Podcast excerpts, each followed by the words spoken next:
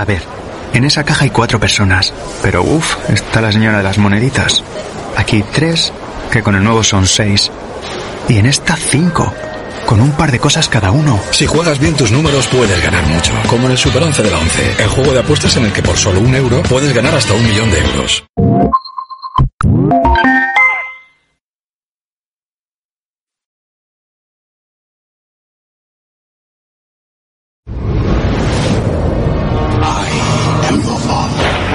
Siempre me ha gustado la ciencia ficción en todas sus formas.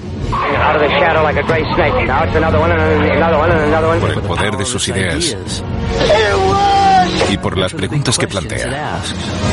¿Qué hay en el universo? ¿Cómo terminará el mundo? ¿La tecnología nos destruirá? Y sobre todo, ¿qué podemos aprender de estas fantásticas historias? ¿Quién dice acción? ¿Tú o yo? Tú, venga. Vale, acción. La ciencia ficción mola. ¿Qué es posible? ¿Qué va a suceder? Es como ver el futuro. Así, boom, de golpe. Fiu. La ciencia ficción te muestra todas las posibilidades. A ese punto ya supera la ficción. Es una predicción sobre la humanidad. Haremos cosas que ahora son inimaginables, pero eso fascina. Exacto. Es un género que está pegando fuerte, porque es mucho más divertido que la mayoría de los demás. Es genial, moderno e irresistible. Siempre te preguntas, ¿y si... si no te lo preguntas, eres tonto? Todo es posible. Ray Bradbury, Arthur Clegg y Robert Heinlein. Con eso me enganché. El concepto del universo es alucinante. Y luego está esa línea entre la ficción y la fantasía. Creo que los monstruos dicen mucho de nosotros mismos. La ciencia ficción es muy especial para mí. Y nos encanta, es adictiva, no la podemos dejar.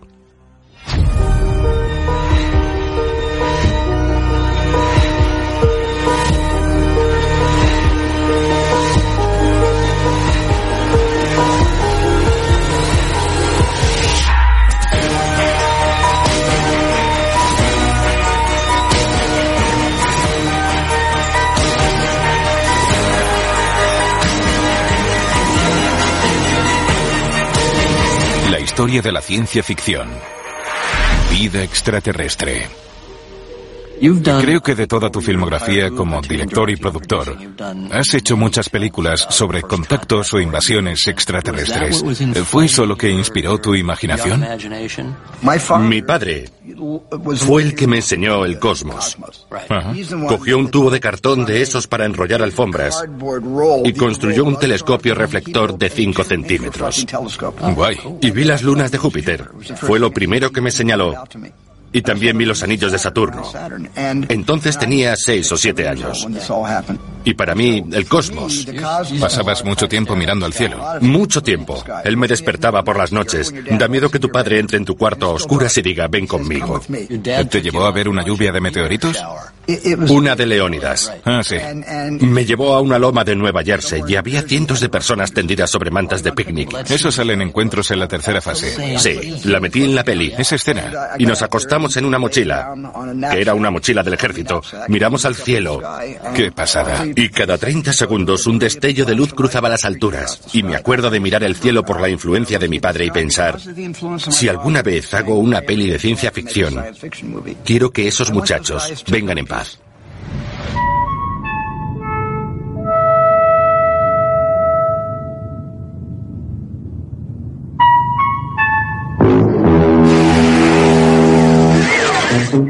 Mi representante me llamó y dijo, es para una peli de Steven Spielberg. Se llama Encuentros en la tercera fase. Y yo, ¿perdona? Así que fui al casting, ensayé algunas frases para conseguir ese trabajo y Steven dijo, nos encantaría que participaras. Serás el intérprete de François Truffaut. Eso sí, tenemos que oírte hablar en francés. ¿Sabes francés? Y yo... Il y avait beaucoup d'années depuis que j'ai parlé français et si vous me donnez ce boulot, ce sera très difficile pour moi. Ninguno sabía francés y dijeron, perfecto, el papel es tuyo. Tu francés es magnífico. Avez-vous récemment une rencontre Have you recently had a close encounter? Une rencontre plutôt inhabituelle Close encounter with something very unusual. Who are you people? El título original de Encuentros en la tercera fase era Vigile en los cielos. Si eres aficionado a la ciencia ficción, sabrás de dónde viene. Every one of you listening to my voice, tell the world, tell this to everybody wherever they are. Watch the skies. El título original de Encuentros en la tercera fase hacía referencia a una peli clásica de los 50, El enigma de otro mundo.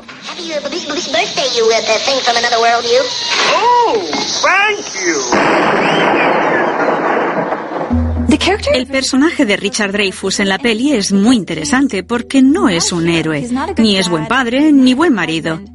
Él renuncia a todo para ahondar en la idea de que hay vida en otros planetas. Es un tipo muy normal que trabaja para la compañía eléctrica hasta que un día presencia algo inexplicable. Ver un ovni sobre su camión le cambia la vida. La familia está rota. Se ve como la obsesión de él por los extraterrestres afecta a su mujer y a su hijo. Well,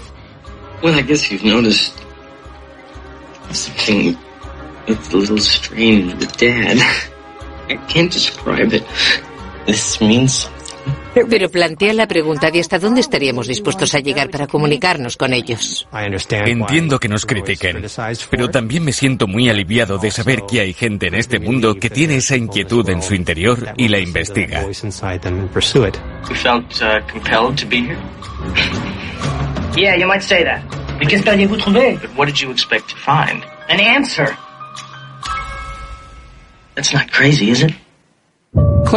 Encuentros en la tercera fase innovó en el género. En vez de mostrar a los extraterrestres como monstruos temibles que solo quieren beber nuestra sangre o conquistarnos, nos decía que el universo está lleno de cosas increíbles y fascinantes. Y Steven sabía exactamente cómo crear una reacción de felicidad y asombro al mismo tiempo. Hay una escena en la peli en la que algo aterriza. Kerry va a abrir la puerta y ve a unos seres fantásticos. Steven ordenó que varias personas del rodaje se pusieran disfraces de conejo y de ratón. Y luego le dijo, Kerry, ya puedes abrir la puerta. Y cuando Kerry la abrió, se le abrieron los ojos de la sorpresa y la emoción.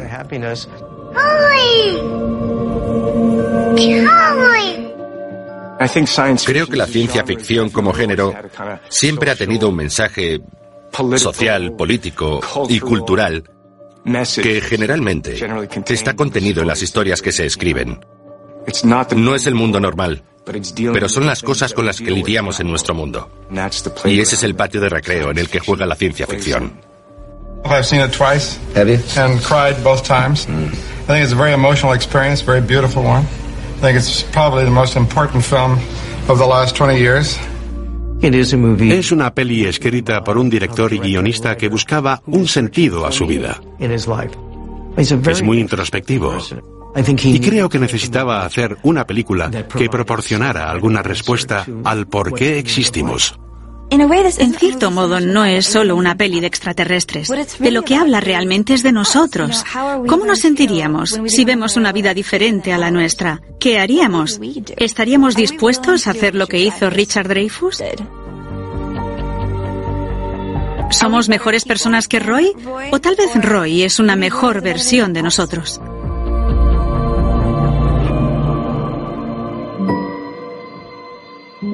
Creaste como una especie de espiritualidad o religión alternativa. Sí, una civilización superior infinita va a encontrar y sacar lo mejor de ti y mostrarás las mejores partes de ti mismo, como dijo Lincoln, los mejores ángeles de tu naturaleza. Exacto. Eso es lo que hace el bien. El bien no inspira el mal, sino propaga un bien mayor. Ya. Y eso lo logran los mejores guiones de ciencia ficción. Creo que una de las máximas de todo cineasta, al menos del tipo de historias fantásticas que nos interesan, es sacar a tu niño interior. Para eso debes luchar contra el impulso del cinismo que adquirimos con el tiempo. Es una batalla.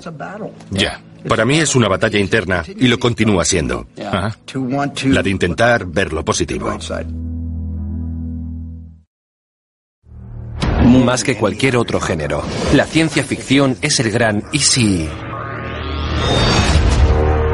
¿Qué pasaría si nos despertamos mañana y hay unas naves espaciales sobre nosotros? Las invasiones alienígenas nos emocionan porque vivimos indirectamente el miedo a que nos aniquilen mientras comemos palomitas cómodamente. Las películas de invasiones extraterrestres son una metáfora del lado más oscuro del ser humano. Los alienígenas destruyendo nuestro planeta. Somos nosotros mismos destruyendo nuestro planeta. Una de mis historias favoritas es un episodio de la dimensión desconocida llamado Para servir al hombre. Llegan alienígenas, los humanos preguntan, ¿para qué venís? Y ellos, para serviros. Más tarde los humanos se cuelan en la nave y encuentran un libro. Luego descubren que es un libro de recetas.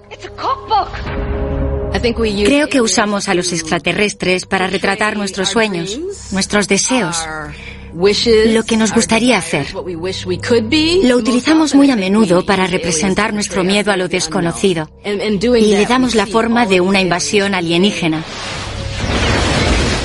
Independence Day. Independence Day incorporaba todas las cosas con las que yo soñaba de niño. Yo quería aportar a la ciencia un tipo normal, al que no le entusiasmaba que invadieran su planeta.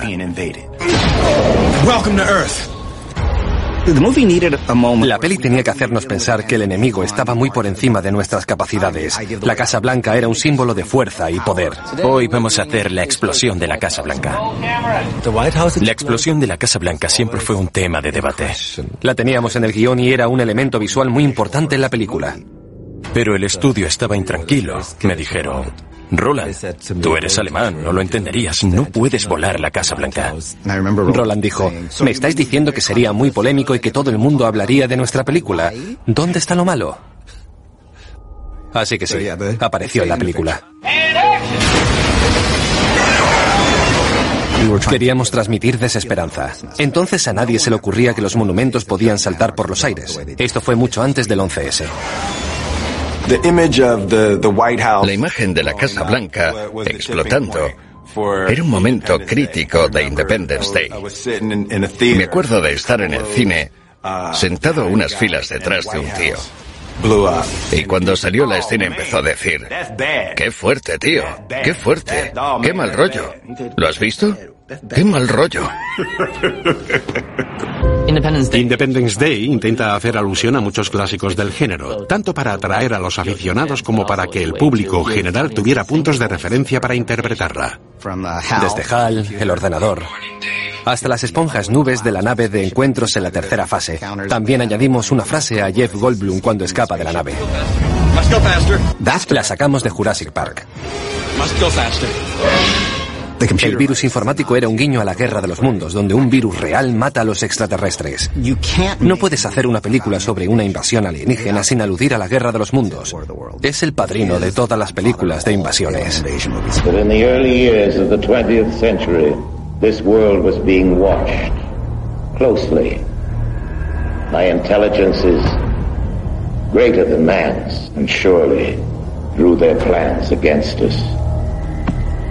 Hello, I'm Orson Welles, and I've been quoting from another Wells, no relation, H.G. Wells, the distinguished novelist, historian, prophet, who was also the great master of science fiction. H.G. Wells fue un escritor británico de principios del siglo XX y uno de los primeros novelistas de ciencia ficción. Como renombrado escritor, utilizaba la ciencia ficción para explorar lo que para él eran ideas importantes. Mr. Wells, have you any uh, uh, solution for the very unhappy state of affairs that uh, is facing the world today? It seems to me Creo que la Guerra de los Mundos es una historia pensada por Wells para ser una confrontación con nosotros mismos. ¿Qué pasaría si una sociedad o una civilización con tecnología y armas superiores decidiera conquistar otra civilización con tecnología menos avanzada? Esto lo escribía en 1890 y era lo que hacía Gran Bretaña en la India. Lo había hecho por todo el mundo. Les está diciendo, ¿cómo sentís cuando os lo hacen a vosotros? La Guerra de los Mundos es una historia totalmente sobre extraterrestres. Solo hay que mezclar los miedos de antes con los nuevos miedos que se experimentan hoy en día. En 1938, Orson Welles lo aplica a la amenaza del nazismo y la guerra inminente.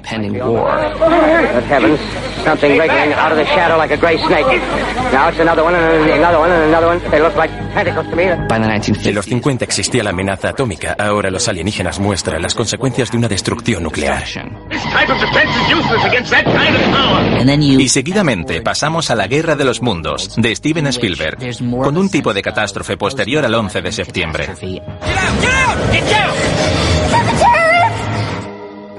No hubiera hecho la guerra de los mundos si no fuera por el 11S. Son acontecimientos análogos. Un acontecimiento en nuestra cultura americana y en la historia global del terrorismo. Por supuesto. Estados Unidos no es un país que esté acostumbrado a los ataques. La última vez fue Pearl Harbor. Además, supiste convertirlo en un drama familiar en el que participaba todo el mundo. Sí, alguien me dijo que hiciéramos una historia sobre un padre soltero que descuida un poco a sus hijos. Claro. Y de alguna manera esta vivencia le hace preocuparse más por sus hijos que por él mismo. Sí. Y eso se convirtió en el núcleo. Esta idea de los peligros que subyacen en los encuentros que relató H. G. Wells en su novela La Guerra de los Mundos nos cautivó desde el primer momento. La idea de que todo lo que conocíamos podría ser destruido en un instante. Y de repente Hollywood desarrolló esa idea en muchísimas películas del género de la ciencia ficción, con extraterrestres que nos invaden y nos destruyen de maneras explícitas y extravagantes, o como en la invasión de los ladrones de cuerpos, de una manera mucho más sutil y subversiva. La invasión de los ladrones de cuerpos da mucho más miedo que los alienígenas que vienen del espacio y que plantean un conflicto como el de la guerra de los mundos, porque no sabes quién es extraterrestre y quién no. La invasión de los ladrones de cuerpos trata de una conspiración en la que sustituyen a las personas por alienígenas que se transforman dentro de unas vainas y que pretenden dominarles. Pero les falta algo. No tienen nuestra individualidad o la chispa que nos hace espectacular y mágicamente humanos. Era 1956 y la película dio que hablar en relación con la amenaza del comunismo, la ideología donde todo se hace al unísono y todos somos iguales. En aquella época se llamaba la conformidad silenciosa. ¿Quién no ha sentido eso alguna vez? Cuando hablas con alguien y no parecen ellos mismos, les miras y dices, no eres la persona que conozco. Te han lavado el cerebro. Es una metáfora. ¿Quieres sentir o prefieres no sentir?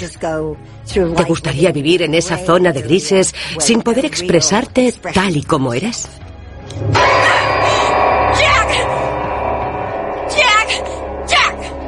La ciencia ficción nos permite hablar de ese miedo y de esas motivaciones subconscientes sin hacerlo demasiado cercano. Es una metáfora potente y un aviso impactante.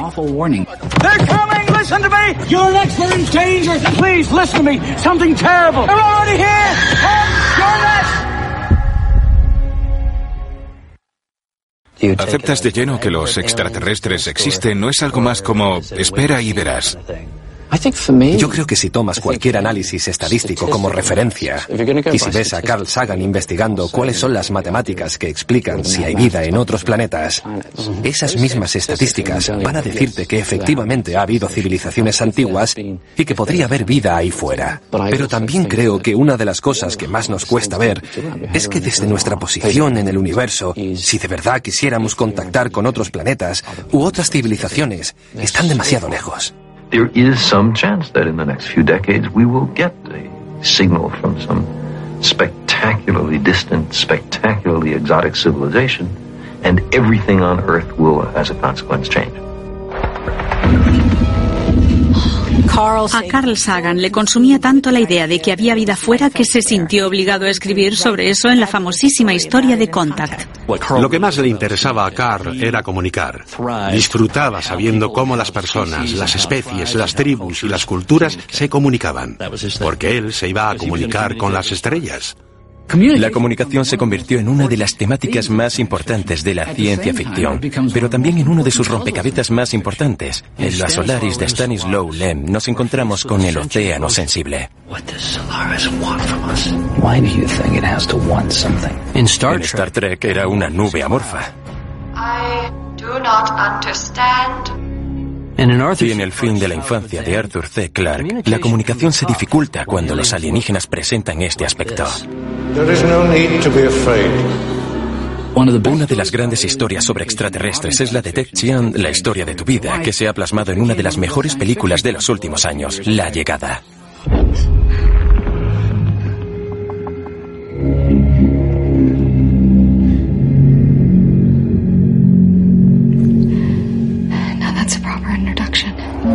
Me encantó la llegada, porque trataba únicamente de la comunicación y de cuántas veces la hemos descartado antes de probarla. Es muy impresionista, ¿verdad? Un trabajo muy complicado de llevar a la pantalla. Tenía sus retos y han sabido cómo superarlos de una manera muy interesante. La historia original de Ted Chiang, en la historia de tu vida, Trata de una raza extraterrestre, los septápodos, que parece querer intercambiar información con nosotros. Lo que yo quería hacer con mi historia era algo que no había visto en otras, que es retratar el proceso de aprender un idioma alienígena, cuando tienes que ir descodificando de manera escrupulosa el vocabulario y la gramática. ¿Cuál es vuestro propósito en la Tierra? Esta es la pregunta que todos queremos responder. Y cruzar esa barrera idiomática puede marcar la diferencia entre el fin de la vida en la Tierra y el comienzo de una nueva idea.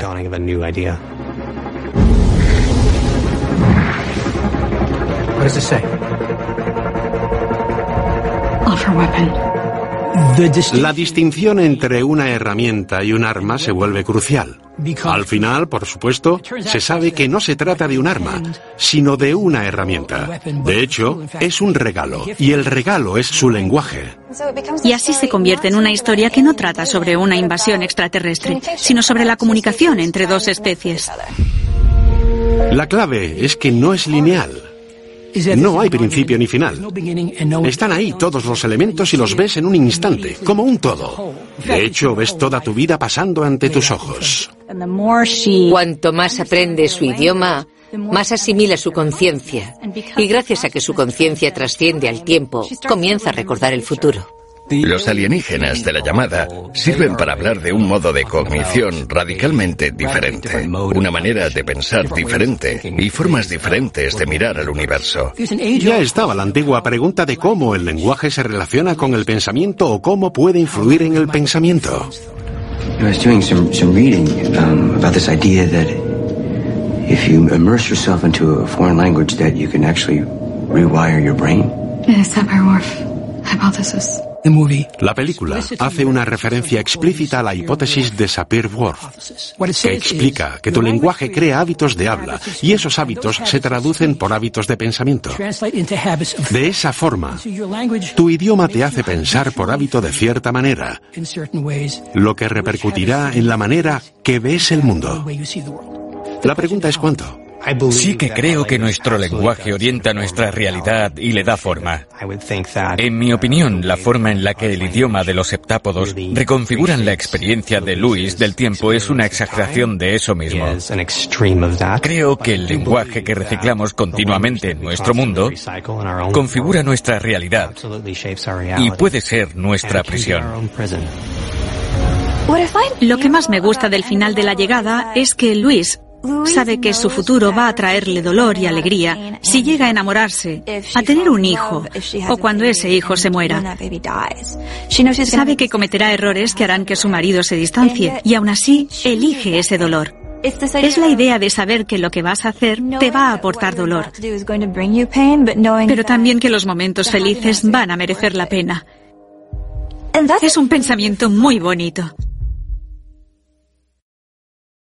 Cuando los niños me preguntan de dónde sacaste la idea para esos extraterrestres, ¿qué te inspiró? Yo les digo, id al acuario, ahí están todos. Es lo que yo hice en Avatar. Me fijé en el océano buceando y se me ocurrió. Para mí eso es de las cosas más brillantes de Avatar. Uno de los mayores problemas de las películas de ciencia ficción, que no pasa en los libros, es que debes crear un mundo real que no existe. Es muy complicado y lleva muchísimo tiempo. Claro. Porque tienes que crear algo que sea especialmente inusual y diferente, pero al mismo tiempo familiar para poder creértelo. Sí. Y si lo haces mucho, te fríe el cerebro, pero ahora que tenemos la tecnología digital, puedes pensar en cualquier cosa. Siempre me fascina la morfología y la anatomía de los alienígenas. Los escritores de ciencia ficción son como motores de imaginación. Quizá tengan cuatro extremidades como nosotros. O quizá sean como una araña, que es una opción típica, o como un pulpo o un calamar. Siempre recurren a la naturaleza. Pero al inventar una criatura, siempre quieres incluir una característica de referencia. ¿De dónde vienen? ¿Qué evoca esta criatura? No se trata solo de biología, sino también de nuestra propia psicología. Ese es nuestro trabajo, dar tangibilidad a las criaturas para suscitar la respuesta deseada, y ya sea sorpresa, alegría, amor o lo que sea. Puedes hacerlos muy simpáticos si pones ojos grandes y frentes enormes, las facciones tiernas que vemos en los humanos modernos. Pero los extraterrestres que nos dan miedo siempre son viscosos y reptilianos, porque buscan esa respuesta revulsiva. En literatura puedes describir algo con términos muy vagos. H.P. Lovecraft diría, le miré la cara y me revolvió el alma, o lo que sea. Pero eso no es una descripción real. Un artista debe hacer eso realidad.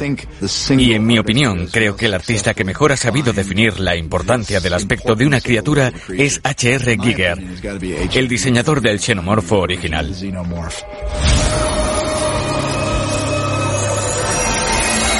Yo era diseñador industrial.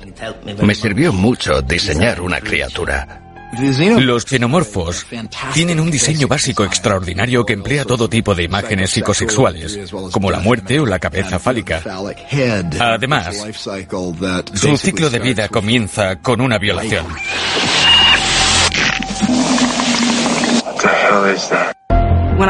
La primera vez que conocí a Ridley Scott me enseñó un montón de dibujos.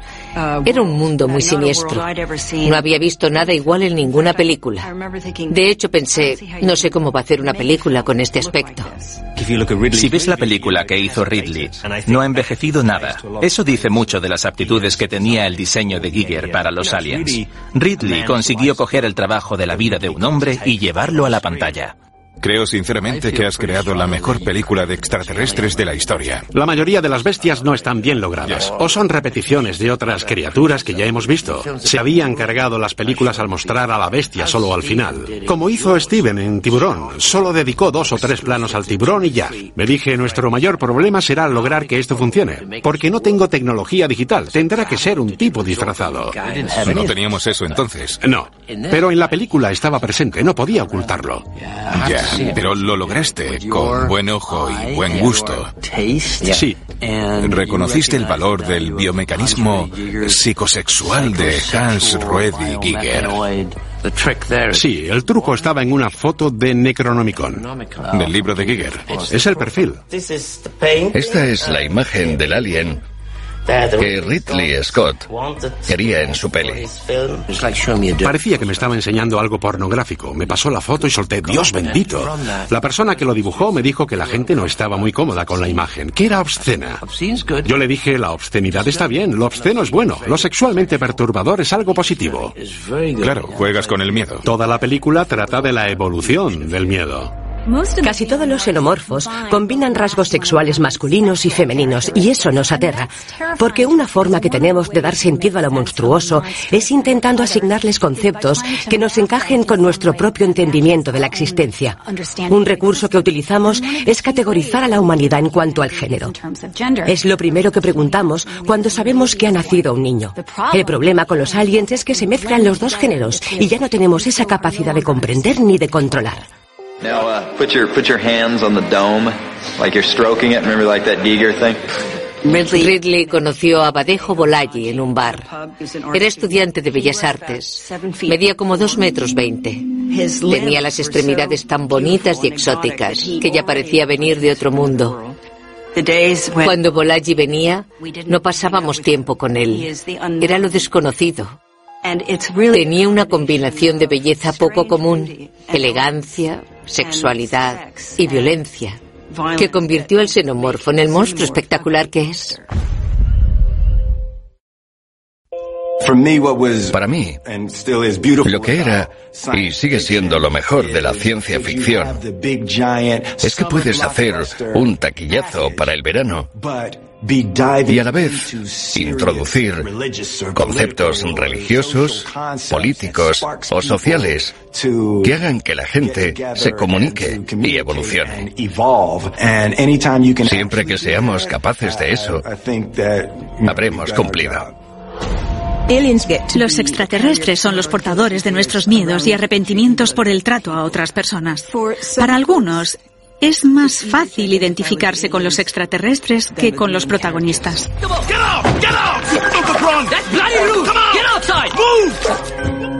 En Distrito 9 aparecen alienígenas que acaban perdidos en la Tierra y se convierten en refugiados.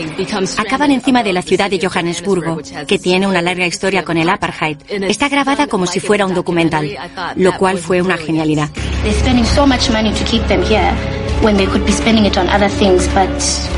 At least, at least they're keeping them separate from us. And I think they must fix that, that ship and they must go. Hello, hello. We follow. Seguimos a un burócrata del gobierno, Vilkus. Se ve forzado a convertirse en un alien y ver lo que se siente cuando te meten en uno de esos campos y eres apartado de la cultura humana. Se siente oprimido, insultado y lo convierten en un experimento gubernamental. Rodamos en Johannesburgo. Las chabolas en las que grabamos eran las casas de unas familias. En estas chabolas vivían personas que fueron realojadas en otros lugares como les ocurría a los extraterrestres en la peli. El escenario de Distrito 9 era Sudáfrica. No podría haber sido en otro lugar. Era horrible. Horrible. Se me pone la piel de gallina al hablar de eso. La xenofobia estaba en su punto álgido en ese momento. Había sudafricanos atacando a otras personas de Zimbabue que migraban al sur para buscar trabajo. Les ponían ruedas en el cuello y les prendían fuego porque decían que les quitaban el trabajo. Lo hacían justo donde nosotros íbamos a grabar. Para mí, ese fue el momento más revelador, el saber que el mundo y la fantasía que habíamos escrito sucedía de verdad. Los espectadores captarán que esas atrocidades que les hacen a los aliens son las mismas que los humanos se hacen entre sí. Muchos de nosotros venimos de comunidades que han sido marginadas. Ya estamos alienados. Por eso la ciencia ficción es un medio muy potente para hablar de eso, sobre todo cuando se hace de manera deliberada. Es la historia de un opresor que acaba siendo oprimido. Y en mi opinión, es una historia de cómo él gana humanidad justo después de desprenderse de su parte humana. Creo que eso es lo que hace la ciencia ficción en última instancia. Plantea esas preguntas. Plantea qué significa ser humanos y si los que llamamos extraterrestres son más humanos que nosotros mismos. Quizás el mejor ejemplo sería Avatar. Los humanos somos la especie que invade, coloniza, viola, saquea y destruye, y de esa forma se nos retrata en la película. Una de las ideas con las que juega Avatar es cómo sería un encuentro alienígena desde el punto de vista de los extraterrestres. Creo que si hubiera pensado en Neytiri como un extraterrestre, no hubiera conectado con su alma. Era necesario que viera a los humanos como extranjeros, como seres corruptos que han venido a invadirnos. La historia es muy sencilla. Se ha contado y la hemos visto otras veces, pero tenía que volver al pasado. Y fue el viaje más humilde que jamás he hecho como artista para crear un personaje.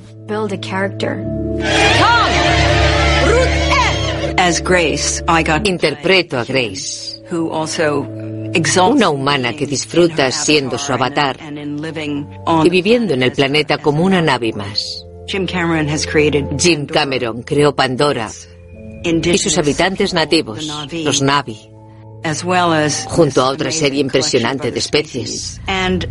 Todos viven en un mundo primitivo que se ve colonizado por una corporación, ni siquiera un país. Impacta, porque es un reflejo de cómo hemos actuado a lo largo de los siglos por todo el mundo.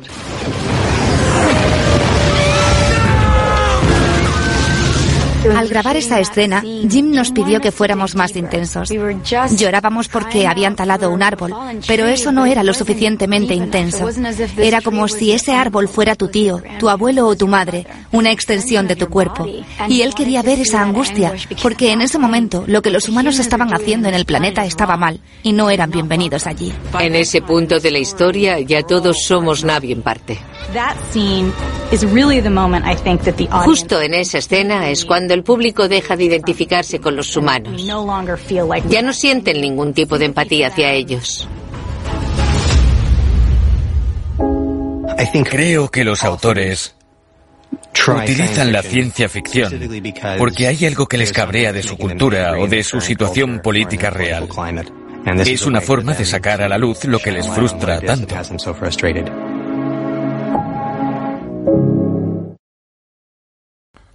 Encuentros en la tercera fase dio paso a ET, que yo la considero más bien como una Encuentros en la tercera fase 2, solo que más personal. Opino igual. Has cogido todas esas temáticas de encuentros cercanos y las has centrado en la vida familiar. ET nunca se planteó como una peli sobre un extraterrestre. Era una historia sobre el divorcio de mis padres. Ah. Por eso comencé a escribir una historia, no un guion per se. Comencé a escribir una historia sobre lo que se siente cuando tus padres rompen una familia y se mudan a estados distintos. Cuando estaba rodando encuentros en la tercera fase e hice la escena del alien que sale de la nave nodriza y le hace los signos Kodai a François Truffaut, fue una revelación. Pensé un momento, ¿qué pasaría si ese extraterrestre no volviera a la nave? ¿Y si lo dejaran aquí? ¿O y si se ha perdido y es un náufrago aquí? Claro. ¿Qué pasaría si un niño o una familia que sufre un divorcio Ya. tuvieran un gran vacío que llenar y lo llenaran con un nuevo amigo extraterrestre? Exacto. Uno de mis recuerdos más nítidos de una película de extraterrestres es estar viendo ET, escrita por Melissa Mathison. Me dijo que en el guion original no aparecía la muerte de ET y que cuando mi padre falleció le impactó tanto que sintió que debía escribirlo para mí o para aquellos niños que hubieran sufrido una pérdida así, para que fuera algo más llevadero.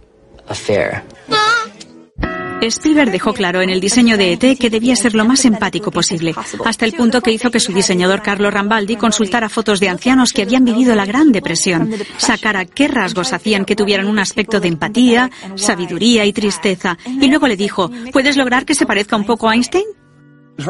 Era fundamental que la cara de ET tuviera un aspecto que se ganara tu respeto y tu cariño.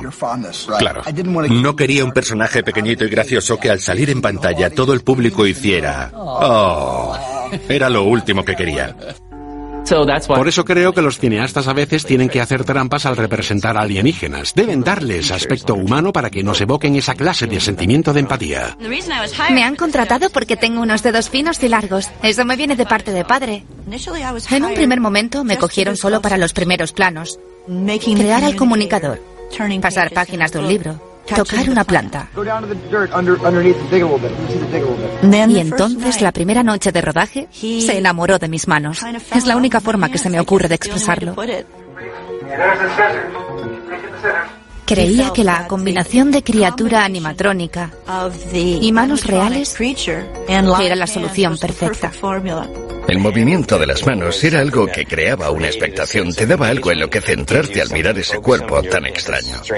Sobre todo te hacía darte cuenta de cómo los seres humanos se podían proyectar en otros seres sin ninguna consecuencia negativa.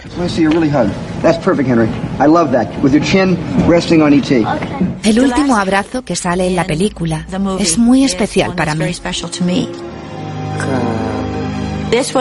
Me dio la oportunidad de abrazar a Henry.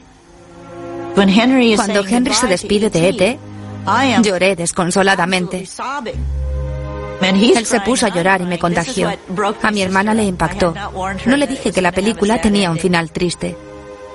Recuerdo que me explicó que cuando mi madre nos consolaba, lo hacía de la misma forma en la que te consuela a Elliot al final. No es una palmadita, sino una especie de caricia y palmadita a la vez. Dijo que lloró a moco tendido, que casi la tuvieron que sacar del cine porque estaba llorando mucho. Deja que te pregunte sin tapujos. ¿Crees ahora, con tu experiencia y tu visión del mundo, que los extraterrestres existen? Eso quería creer. Sentía que me había ganado el derecho de ver un ovni. Hice ET y encuentros en la tercera fase. Ojalá, todavía espero vivir un avistamiento y conozco a muchísimas personas que sí lo han visto. Sabes que quieren alejarse de ti lo máximo posible, porque no quieren reforzar ese mito de que eres el precursor de una invasión alienígena. ¿Conoces el mito, no? Bueno, sí lo he oído, es una locura. Que nos has estado allanando el terreno durante décadas. Mira, no quiero acercarme a un tiburón, pero sí que me gustaría acercarme a un ovni y sin embargo nunca he tenido el placer. Como escritor de ciencia ficción esto tiene una solución muy sencilla. Antes era un sitio turístico muy de moda. Y luego nunca volvieron. Entre los ovnis y luego se dieron cuenta de que les sacaban muchas fotos y les prohibieron venir. Bueno, venga, casi lo compro. Como poco me ayuda a creer que los extraterrestres vinieron aquí hace tiempo. Es un buen lugar para dar una vuelta. Gracias, amigo. Gracias a ti. Gracias, Gina.